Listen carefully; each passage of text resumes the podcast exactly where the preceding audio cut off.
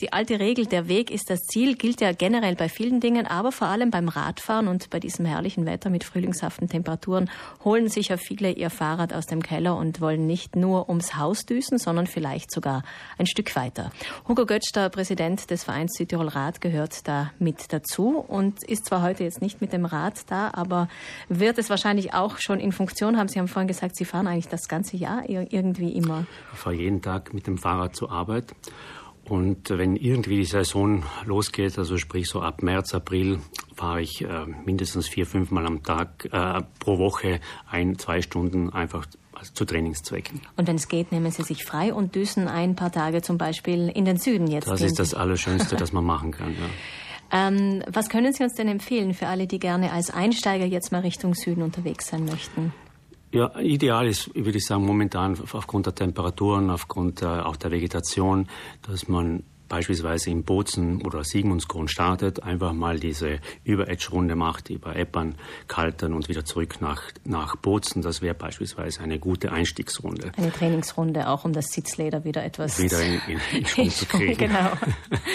äh, ist, was man natürlich auch machen kann, man fährt einfach den Edgtal-Radweg Richtung Süden bis nach Trien, das sind 45 Kilometer und mhm. fährt dann wieder mit dem Zug zurück. Mhm. Das Ganze eine schöne Einstiegstour.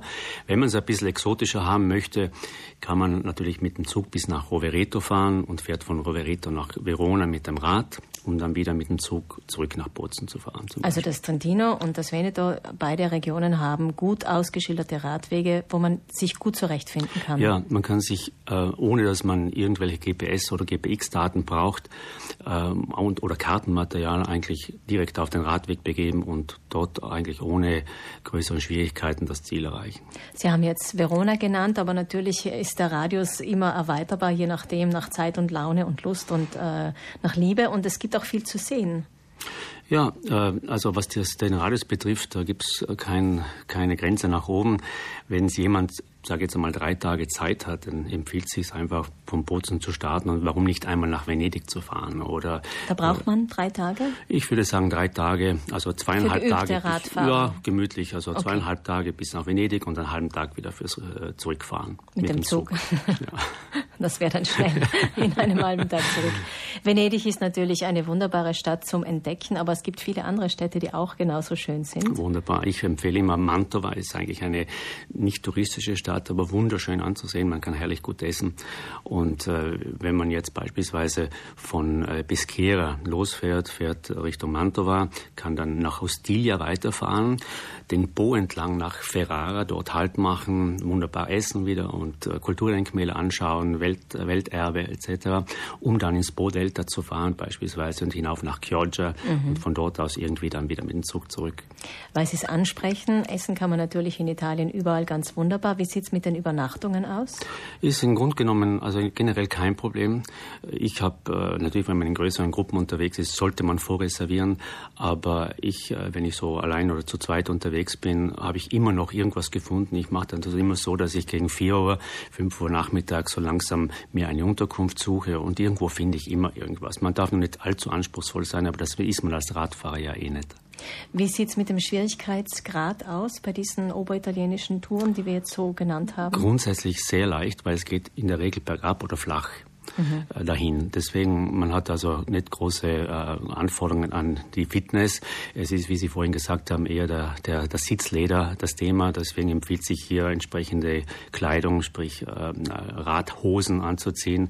Und da muss man halt ein bisschen trainieren, weil es wird irgendwann einmal wehtun. Und da muss man. Ja, das wissen alle, die mit dem Fahrrad unterwegs sind. Irgendwann kommt der Moment, wo ja. es wehtut. Und dann ist vielleicht so eine Sehenswürdigkeit, so ein, eine Runde zu Fuß auch nicht schlecht. Gibt es Sehenswürdigkeiten, wo Sie sagen, Herr Götsch, das muss man unbedingt anschauen? Das ist fast ein Muss, zum Beispiel, wenn man zum Gardasee fährt. Ja, ich meine, es gibt am, am, am Gardasee, also ganz eine schöne Route wäre beispielsweise die, die Valle dei Laghi. Also wenn man jetzt äh, von der Valle dei Laghi runterfährt Richtung Arco, Arco ist als Stadt schon wunderschön zu sehen und dann vielleicht äh, rüber nach Torbole zu fahren, äh, ein bisschen sich an den See zu setzen. Äh, richtige Sehenswürdigkeiten, da hat man meistens nicht die Zeit. Das heißt, die Sehenswürdigkeiten liegen jetzt in der Regel nicht direkt am Radweg, sondern sind meistens weit entfernt.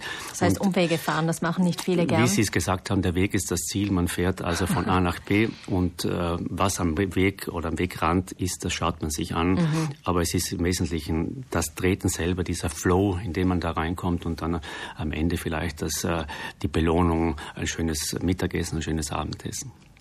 Jetzt gerade, weil wir über den Gardasee sprechen, es gibt ja am Gardasee diesen neuen Radweg. Ich nenne ihn jetzt mal so, obwohl er nur zwei Kilometer lang ist. Für viele eine Enttäuschung eigentlich. Ja, es ist, er ist sensationell gebaut, weil er wirklich äh, überhängend 50 Meter über Seelevel äh, vorbeigeht. Also zwei Kilometer lang nur, wurde mit äh, Bomb eröffnet damals. Ähm, die Ambition ist, dass man 190 Kilometer rund um den Gardasee so einen Radweg bauen wird. Da fehlen noch 188 oder? oder nein? Auf der anderen Seite gibt es ein paar. Kilometer, ein paar gibt es schon bereits, aber das ist ein Projekt, das 700 Millionen Euro kostet und ich, äh, man hofft, dass man es bis 2021 fertig kriegt. Ich äh, freue mich, wenn es soweit ist, aber ich glaube noch nicht dran, bevor ich es nicht sehe.